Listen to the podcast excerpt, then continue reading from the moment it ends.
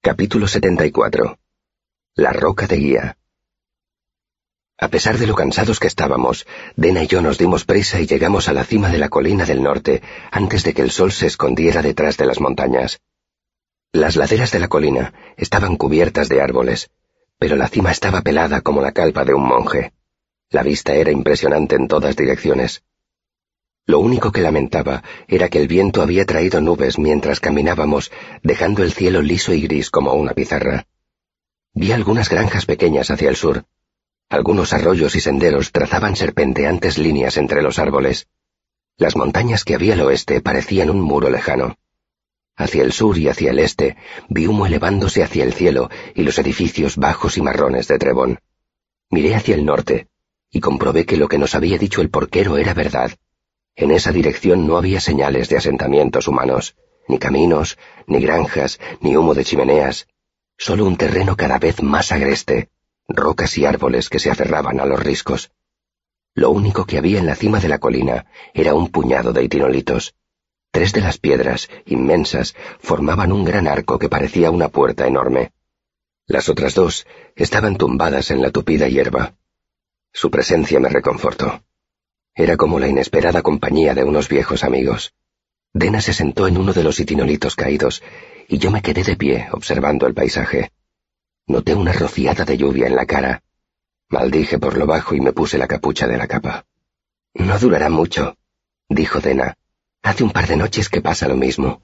Se nubla, llueve media hora y luego para. Eso espero, repuse. Odio dormir bajo la lluvia. Dejé mi macuto en el lado de sotavento de uno de los itinolitos, y Dena y yo empezamos a montar el campamento. Cada uno se ocupaba de sus tareas, como si ya lo hubiéramos hecho cientos de veces. Dena despejó el suelo y reunió unas piedras. Yo llevé un montón de leña y enseguida encendí un fuego.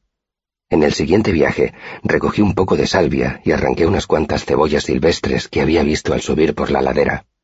Llovió copiosamente un rato, y amainó cuando estaba empezando a preparar la cena. En mi pequeño cazo cociné un guiso con las sobras del cochinillo, unas zanahorias, unas patatas y las cebollas que había encontrado. Lo sazoné con sal, pimienta y salvia. Luego calenté una hogaza de pan ácimo cerca del fuego y partí el queso. Por último, metí dos manzanas entre las piedras calientes del fuego. Se asarían a tiempo para los postres. Para cuando la cena estuvo lista, Dena había reunido una montañita de leña. Extendí mi manta en el suelo para que se sentara y ella, al ver la comida, hizo exclamaciones de admiración. Una chica podría acostumbrarse a esta clase de atenciones, comentó cuando hubimos terminado. Se recostó con satisfacción en uno de los itinolitos. Si te hubieras traído el laúd, podrías dormirme cantando y todo sería perfecto. Esta mañana me he encontrado a un calderero en el camino y ha intentado venderme una botella de vino de frutas. Dije, es una lástima que no haya aceptado su oferta. Me encanta el vino de frutas repuso ella. ¿Era de fresa? Creo que sí. Eso te pasa por no escuchar a los caldereros que encuentras en el camino. Me reprendió con mirada soñolienta. Un chico tan listo como tú que ha oído tantas historias debería saber. De pronto se incorporó y señaló más allá de mi hombro. Mira. Me volví. ¿Qué pasa? El cielo todavía estaba nublado y el entorno era solo un mar de negro. Sigue mirando. Quizá vuelva. Allí. Lo vi. Un destello de luz azulada a lo lejos. Me levanté y me situé delante del fuego para que éste no me entorpeciera la visión. Dena se puso a mi lado, y esperamos ansiosos un momento. Vimos otro fogonazo azul, más intenso que el anterior. ¿Qué crees que es? pregunté. Si no me equivoco, todas las minas de hierro están más al oeste. Caviló Dena. No puede ser eso. Hubo otro destello parecía provenir de los riscos, y eso significaba que si era una llama era muy grande, al menos varias veces más grande que nuestro fuego. Dices que tu mecenas siempre se las ingenia para hacerte saber que está cerca. Dije despacio. No quiero entrometerme, pero supongo que no será. No, no tiene nada que ver con el fuego azul. Me cortó Dena con una risita. Eso sería demasiado siniestro, incluso tratándose de él. Seguimos mirando un rato, pero no lo vimos más. Cogí una ramita gruesa como mi pulgar, la partí por la mitad, y con una piedra clavé ambas mitades en el suelo como si fueran las estacas de una tienda de campaña. Dena arqueó una ceja. Apuntan hacia el sitio donde hemos visto la luz, aclaré. Con esta oscuridad no veo nada que pueda servir de punto de referencia, pero por la mañana esto nos indicará en qué dirección hemos de buscar. Volvimos a sentarnos. Eché más leña al fuego y saltaron chispas. Uno de los dos debería quedarse despierto y vigilar el fuego, propuse, por si aparece alguien. Yo nunca duermo toda la noche seguida, repuso Dena. Para mí no supone ningún problema. ¿No duermes bien? Tengo sueños, respondió ella en un tono de voz que dejaba claro que eso era todo lo que tenía que decir sobre el asunto. Arranqué unas espinas que se habían enganchado al dobladillo de mi capa y las tiré al fuego. Creo que tengo una idea que explica lo que pasó en la granja Mauzen. Dena se animó. Cuéntame. La pregunta es, ¿por qué atacarían los Chandri en esa casa en particular y en ese preciso momento? Por la boda, evidentemente. Pero, ¿por qué esa boda en particular? ¿Por qué esa noche? ¿Por qué no me das tú la respuesta? dijo Dena frotándose la frente. No esperes que de repente lo entienda todo como si fueras mi maestro. Volví a ruborizarme. Lo siento. No tienes que disculparte. En circunstancias normales me encantaría mantener una conversación ingeniosa contigo, pero ha sido un día muy largo y me duele la cabeza. Ve derecho al grano.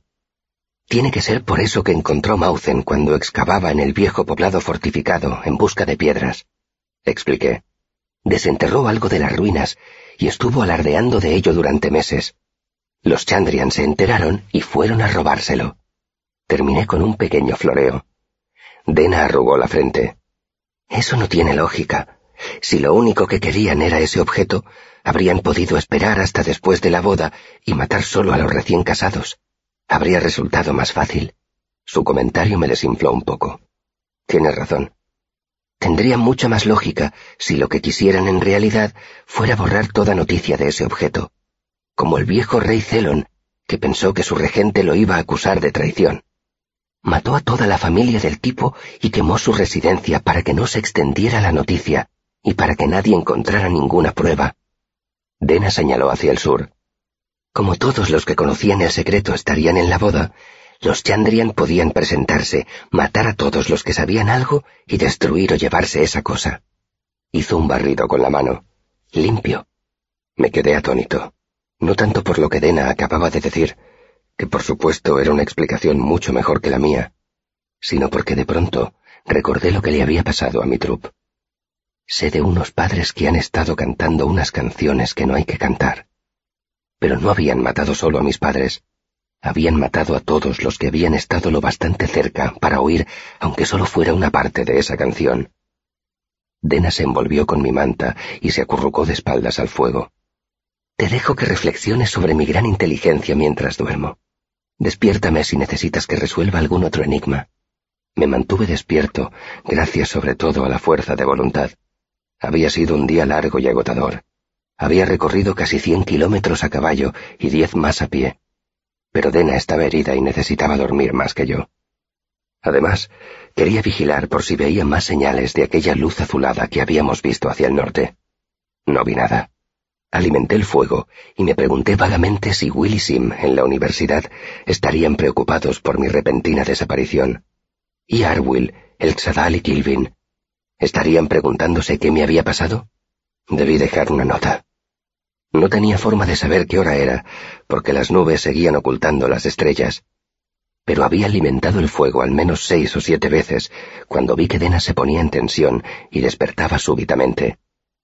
No se incorporó de golpe, pero dejó de respirar, y vi que miraba alrededor como asustada, como si no supiera dónde se encontraba. Lo siento, dije, básicamente para ofrecerle algo conocido en lo que concentrarse. ¿Te he despertado? Se relajó y se incorporó. No, no, ¿qué va? Ya he dormido suficiente por ahora. ¿Quieres que te releve? Se frotó los ojos y me miró por encima del fuego. Qué pregunta tan tonta. Estás hecho un desastre. Empezó a quitarse la manta. Toma. La rechacé con un ademán. Quédatela. A mí me basta con la capa. Me puse la capucha y me tumbé en la hierba. Qué galante. Bromeó de ciñéndose la manta.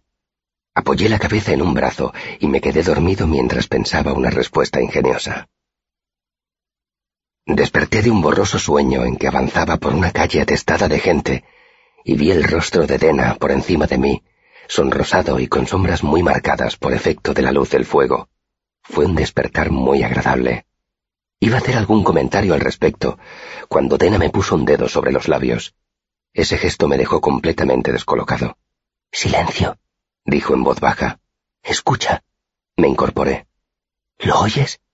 Me preguntó al cabo de un momento. Ladeé la cabeza. Solo oigo el viento. Dena negó con la cabeza y me hizo callar con un ademán. Ahora. Lo oí. Al principio pensé que eran unas rocas que se desprendían de la ladera, pero no. El ruido no se fue apagando a lo lejos, como habría tenido que ser. Parecía más bien como si arrastraran algo colina arriba. Me levanté y miré alrededor. Mientras dormía, el cielo se había despejado y la luna iluminaba el paisaje bañándolo en una pálida luz plateada.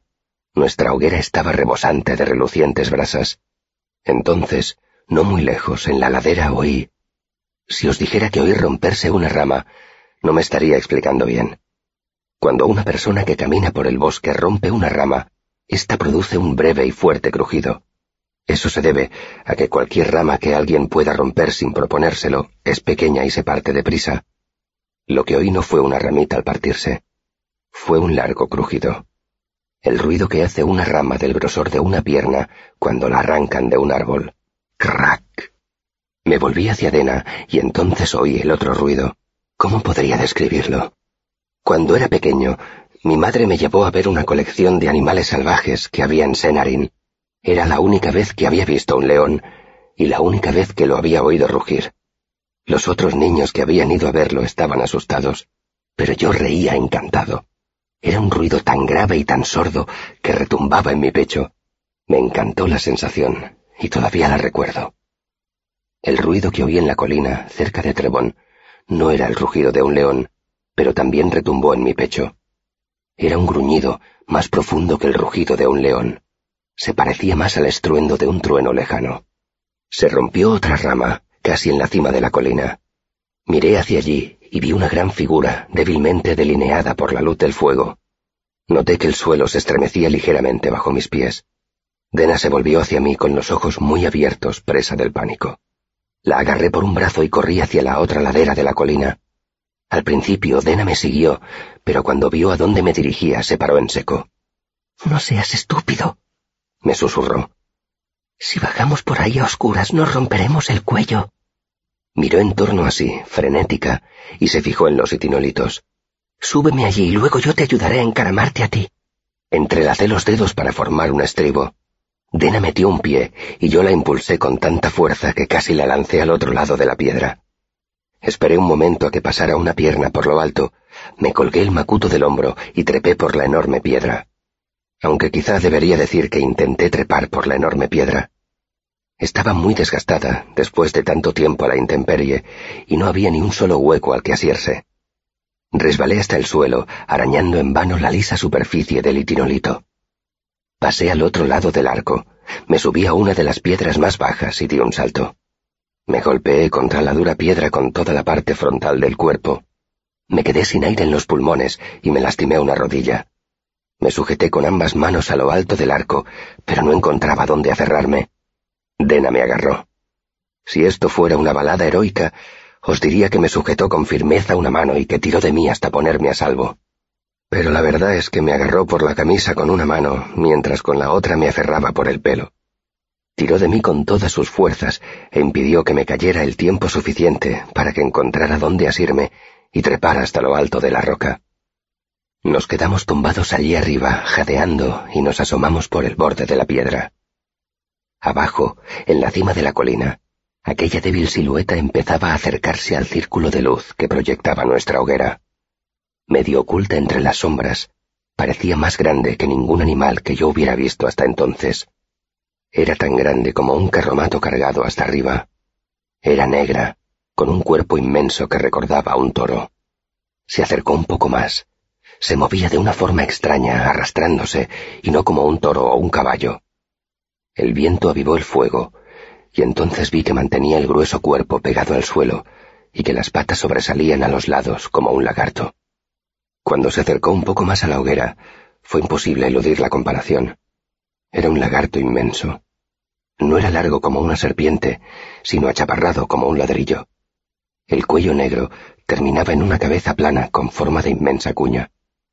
Aquella cosa cubrió la distancia que había entre la cima de la colina y nuestro fuego con una sola y espasmódica carrerilla.